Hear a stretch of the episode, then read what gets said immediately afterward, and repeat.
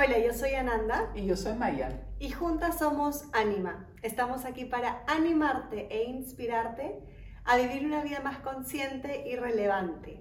Bienvenida semana nueva, bienvenido octubre. Así es. Ya se fue el año, ya estamos a punto de, de comenzar una etapa muy nueva. Y, y, hemos estado tocando muchos temas que, tengan, que estén muy relacionados a lo que vivimos en el día a día, a algo que estemos pasando o, o viendo en el, en el, entorno. Y hoy día estábamos inspiradas en simplemente hacer una, una, un episodio cortito, pero al punto, de una inspiración o un tipo de recordatorio, más que nada, de cómo mantenemos, nos mantenemos a nosotros mismos en nuestro camino, de cómo seguimos con la con el valor, la valentía de realmente decir nuestra verdad, vivir nuestra verdad sin dejar que las críticas externas, ya hemos hablado del crítico interno, uh -huh. las críticas externas se metan en nuestro camino, nos saboteen también y nos impidan vivir nuestra felicidad. Es la permanente confrontación con la distracción, cualquier tipo de distracción envuelto en crítica, envuelto en desafío, envuelto en lección, es también bueno que nos eh, entrenemos a confrontarlo de manera positiva a pesar del impacto. Así es, y es un tema muy importante también para mí. Siento que este episodio lo voy a grabar con todo lo que sé teóricamente y lo voy a escuchar yo misma muchas veces para, para realmente también integrarlo yo porque es un tema también muy, sé que a muchas, muchas personas les puede servir, muchas personas estamos en esa en esa lucha no nos es muy fácil, sobre todo cuando somos tan sensibles. Así que si esto también es para ti, aquí enhorabuena y quédate con nosotros and keep, keep your spirit up.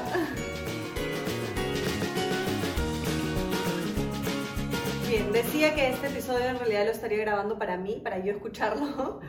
Eh, es un tema, ahí sí somos súper diferentes tú y yo, ¿no? Eh, a pesar de ser altamente sensibles las dos, eh, hay un hay una, esa sensibilidad mía de sí tomármelo todo personal, este, fijarme quizás mucho en, en el que dirán, en, el, en, el, en, los comentarios de afuera, en una crítica que pueda haber, mucho ese miedo al fracaso, a, a cometer un error. Y es, pero si yo hablo con alguien o yo estoy en la otra posición en donde alguien viene a mí con ese, con ese tema, uh -huh soy la primera que dice, pero no, o sea, no, olvídate, tú aquí adelante y tú aquí con tu verdad y tú aquí con tu pasión y tú lo puedes y no te dejas distraer por lo que te diga el resto, etcétera, etcétera, etcétera. Entonces es muy loco cómo sabemos muchas cosas en teoría, pero no siempre en práctica, como nos es fácil hablarlas y dar un buen consejo, pero no siempre lo aplicamos. Entonces este episodio realmente lo, lo voy a hacer desde donde lo sé, pero para yo también poder aplicarlo eh, siempre en mi vida. Y es que realmente, así como nuestro mayor crítico somos nosotros mismos, eh, sí nos dejamos influenciar mucho por el exterior, por el que dirán, por cualquier comentario de afuera, cualquier crítica que no sea constructiva. Y es así como muchos sueños se derrumban. Y es que entre lo de afuera, o sea, al final es nuestro pensamiento interno el que nos va a terminar de sabotear, pero nosotros le estamos dando el poder a la opinión externa de llegar tan profundo y se termina convirtiendo en un diálogo interno, en una vocecita interna que va con nosotros y rompe sueños. No nos deja intentar y fracasar, no nos deja volver a intentarlo, no nos deja ni siquiera quizás intentarlo la primera vez por el miedo a qué pasará y, y, y, realmente estamos en una posición en la que es tan importante que esa vida sea, podamos mirar hacia atrás y decir, es esa vida la que yo creé, es esta vida la que yo, donde yo tuve el valor de, de vivir mis sueños, de vivir mis pasiones, de compartir mi esencia que es única, de entender que no hay absolutamente nadie como yo y que yo tengo todo el valor que tengo solamente por ser yo que, que, y nos vamos a poner las pilas ya porque seguimos esperando, nos seguimos distrayendo, como dijiste, también es una distracción, es una excusa a no hacer lo que queremos hacer, debemos hacer o sabemos que debemos hacer y no estar conectados con, con esa fuerza interior de poder crear absolutamente todo, ¿no? Creo que también tiene que ver con el tiempo y con la madurez. Creo que tiene que ver un poco con eso también. Si yo pienso a la edad que tú tienes, yo como era, también me tomaba todo personal y con mucho más em, coraje en el mal sentido de la palabra, ¿no? más fuerte, porque soy una persona más intensa en eso. Pero también la parte buena es que se me pasa más rápido, se me pasaba más rápido también y también hoy por hoy me tomo las cosas personal, pero se me pasa más rápido porque decido. Si me voy a quedar en el impacto, voy a sufrir, porque soy altamente sensible y voy a sufrir.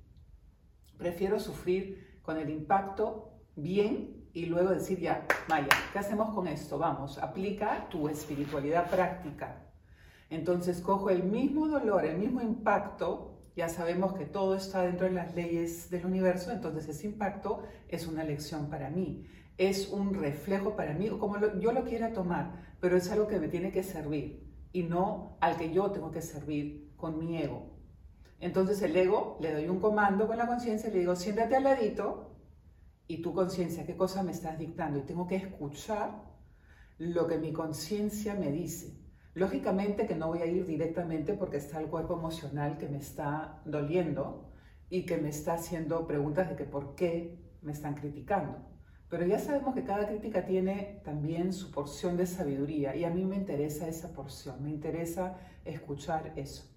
Entonces, cada crítica, si tú la tomas como un regalo, yo sé que suena cliché, pero si lo tomas como un regalo, dices, ah, what's up? ¿Qué está detrás de esto? cuál es, no aparece un tigre, como estoy viendo el tigre ahí, no aparece un tigre, pero acá hay un mensaje porque es un símbolo. Y qué parte de mi ego se siente afectada por esa crítica y cómo puedo hacer con lo que ya tengo a mi disposición para sanar esa partecita que todavía está muy herida, está muy vulnerable, es como una niñita que necesita mi atención. ¿no? Es como que cuando si ya tuvieses a Chandra aquí, y ella te va a reclamar todas las cosas porque está descubriendo el mundo y tú le tienes que explicar cómo eso que ella está viviendo es, está dentro de un contexto mayor y cómo uno se va adaptando como lo que ya hemos hablado. Sí, pero también es justamente ahora que lo mencionas, esa inocencia de los niños, esa... O sea, hay tanto que aprender justamente lo que decía, no es como ni siquiera lo intentamos, ni lo intentamos por miedo a hacerlo mal. Y un niño es como cuando comienza a caminar, se cae mil y un veces y se vuelve a parar y no está diciendo, oh, quizás no, no sé caminar o no he venido a caminar a este mundo, pero no, pues, o sea, tiene que desarrollarlo. O te preguntan mil cosas porque quieren saber y no se van a decir, ay, es una pregunta tonta. O, o sea, simplemente tienen una curiosidad tan inocente, tan bonita que deberíamos también recuperar y nos ayudaría mucho a vivir más felices nuestras pasiones y nuestra verdad, lo que realmente nos dicta el corazón, eh, porque no nos, no nos bloquearíamos con tantos impedimentos inventados y o eh, con la conclusión de, de, las cosas que vemos afuera, ¿no? Que ni siquiera tiene que ser un comentario, una crítica directa a uno, pero cómo funciona la sociedad, uno dice, ah, no, pero es que la sociedad funciona así, así, entonces esto está mal, esto no está bien visto, no, nadie nunca lo ha hecho, entonces yo tampoco lo puedo hacer, entonces esa falta de valor y valentía en uno y de coraje, del buen sentido, falta mucho, ¿no? Y, y es un poco inspirado ahora porque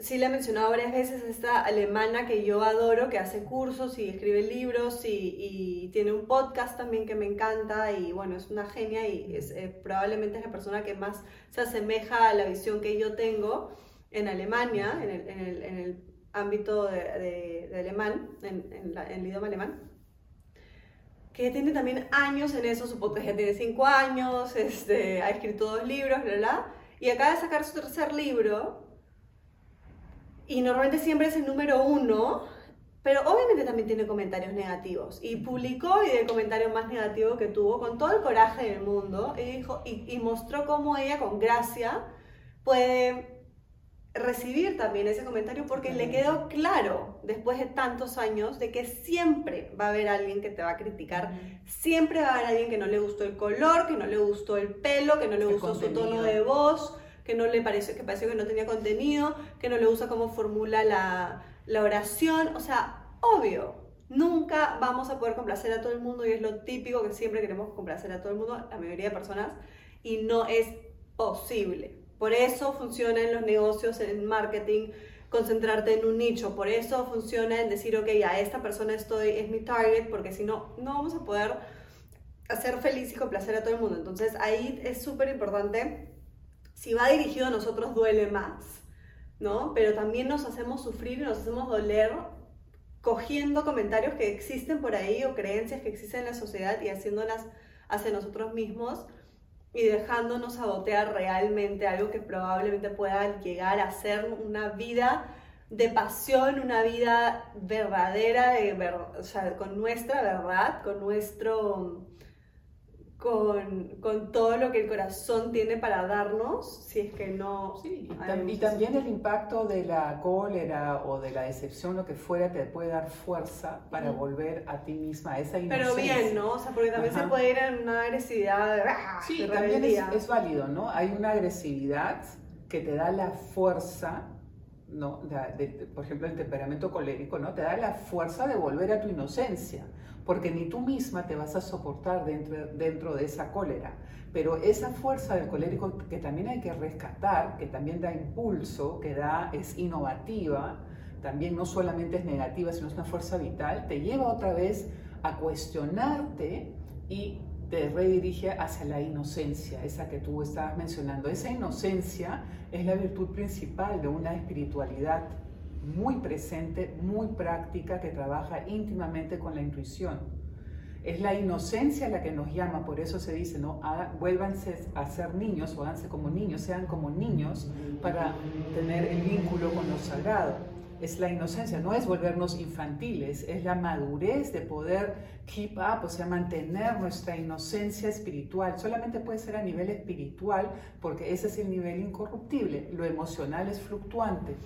Entonces la inocencia es muy diferente a ser infantil y es la que nos lleva a los lugares sagrados dentro de nosotros, a la conexión con nuestro niño interior y a volver de la pataleta hacia lo esencial y no condenar el juicio que hemos hecho o los juicios que tienen con nosotros, sino usarlos. Es la única manera de sacarle la vuelta.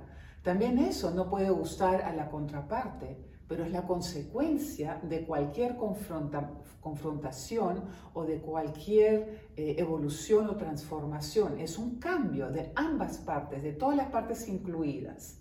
Si, por ejemplo, la consecuencia es que la otra parte tiene que alejarse o uno tiene que alejarse, tienen que ver cómo lo resuelven. Si cada uno no es solamente el que critica o el que es criticado, sino lo que los une por la crítica y el ser criticado lo que se tiene que resolver y eso es energía. Y ahí es donde yo me digo, ¿cómo, nadie, ¿cómo hay gente que no puede entender eso que se crea con las emociones? Por eso se tiene que resolver, si no se queda en el tiempo y en el espacio y se produce el resentimiento o la decepción que nos llevan a estados depresivos o disfunciones mentales que tanto están existiendo. Y bueno, sí, más, más enfocado en el tema de intentar cosas y realmente hacer ¿no? vivir esa verdad. Em, lo de los niños, que lo acabas de volver a mencionar, si queremos hacer algo nuevo, vamos a probablemente fallar y solo así vamos a aprender. Y si estamos haciendo algo que nunca hemos hecho, o sea, podemos no hacer nunca nada, perfecto, pero realmente darnos esa, ese permiso de hacer algo por primera vez y descubrir en el camino cómo está haciendo. A mí me ha servido mucho ahora la experiencia que he tenido en esta eh, muestra de arte hermosa con, con Pamela Díaz de Menta Days. Em, y la experiencia de haber compartido también mucho tiempo con ella. Y somos personas muy diferentes en el sentido de lo, del perfeccionismo, ¿no? De, ella hace, hace, va y hace, y en el camino ve, y para mí eso es como que insólito, es como que, wow, no me lo puedo imaginar, pero le, o sea, le decía, tú dime y hacemos.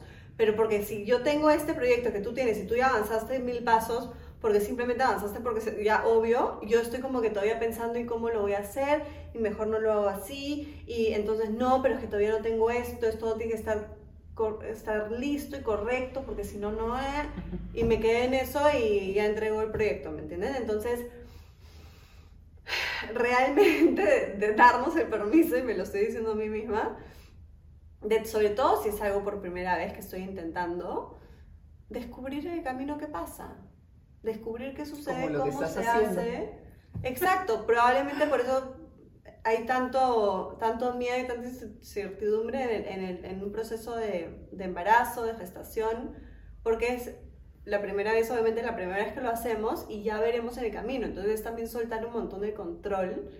Probablemente sea mi, lección más grande del mundo y, y también la lección más grande del mundo de educar a esta niña y, y ver en el camino cómo se hace y cómo lo quiero hacer yo. Pero ahí también, probablemente la maternidad o paternidad es donde más te prueban también tantos comentarios, tantas, tantos consejos que uno tiene que saber muy bien qué toma y qué no. Y Y también decir, críticas. hasta acá, y cri- cómo criticamos a los padres de cómo hacen las cosas. Dios mío, con todo el apoyo que deberían estar recibiendo en ese momento, solo no, se, se convierte en juicio y en crítica, entonces probablemente sea mi, mi, ¿no? mi lección más grande de poner el pare, de poner mis límites, de descubrir yo misma cómo lo quiero hacer y encontrar esa seguridad en mí de que lo que yo creo en ese momento y quiero lo voy a hacer, así me equivoque. ¿No? Entonces es ese, ese permiso a equivocarnos, ese Es, permiso es- a, es el, camino medio, ¿no? Saber aprender de los que ya recorrieron y también conectarte tan bien con la gestación en todos los sentidos de la palabra, en el proceso, que una crítica o una- un pensamiento diferente también es como lo que hablábamos, ¿no? Es un, me suma o no me suma, pero no tengo que atacar a nadie, sino Ujú. lo tomo o lo dejo y me concentro, no me distraigo, me concentro en lo que estoy haciendo. Estás gestando un mundo. Eres un mundo dentro del mundo. Eso es lo que estás haciendo. Es el acto de conciencia más desafiante, más hermoso, más milagroso y, y- y probablemente más complejo Ujú. en la creación.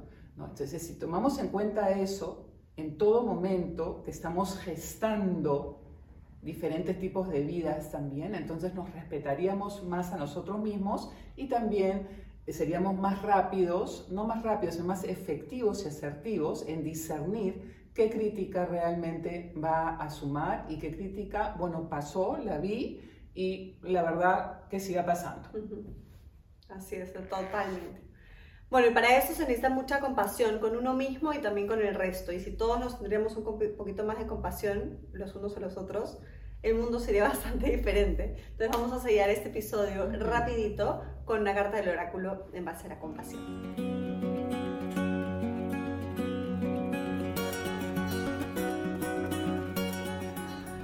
Bien, tenemos este nuevo oráculo para el episodio, para el podcast. No lo hemos usado antes, está hermoso, una linda, una linda Presentación. edición. Cartas de la compasión, son 59 cartas, de Pema Chodron, una monja budista, hermosa que sí, me imagino que sí es bastante conocida. sí Maravillosa, sí es bien. conocer conocida, por ahí. Sí. Así que vamos a sacar un mensaje de compasión para... Espérate, este está al revés. No, es un tema, es No, no, no. Vamos a volver a... Me le encanta mezclarlas. y las usa tanto que terminan desordenadas.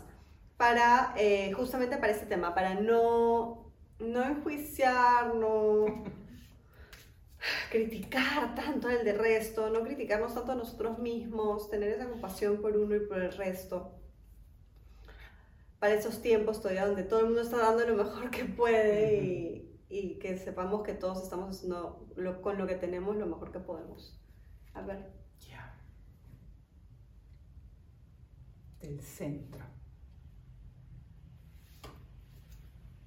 No sé si Uy, es primero largo. Sí, eso sí, sí. o lo otro. Cuando el mundo se llena de negatividad, transforma todos los contratiempos en el camino de Bodhi, de despertar. Y más claro imposible. ¡Qué hermoso! Comentario. Ante los problemas que ocurren en tu vida, en vez de reaccionar de la manera habitual, transfórmalos en el camino del corazón, del Bodhi. En otras palabras, despierta tu corazón abierto y compasivo. Utiliza el método, método Tonglen e inspira el dolor de la situación deseando que todos los seres humanos puedan librarse de él.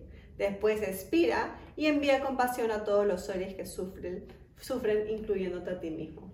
Ya acá más práctico, más, más este, Específico. específico, imposible. Es una técnica de respiración, de, de meditación muy bonita, ¿no? Inspiramos eh, todo ese dolor de la situación, todo lo que sentimos y uf, lo botamos con esa- desde el corazón abierto, con una compasión abarca, toda abarcativa hacia la humanidad, hacia la persona que, que es en la que estás pensando, hacia la situación, hacia ti mismo y, y poder sanar y mantener el corazón abierto hasta en esos momentos. Qué maravilla. Así es. Qué lindo, me encanta. Nos despedimos con eso.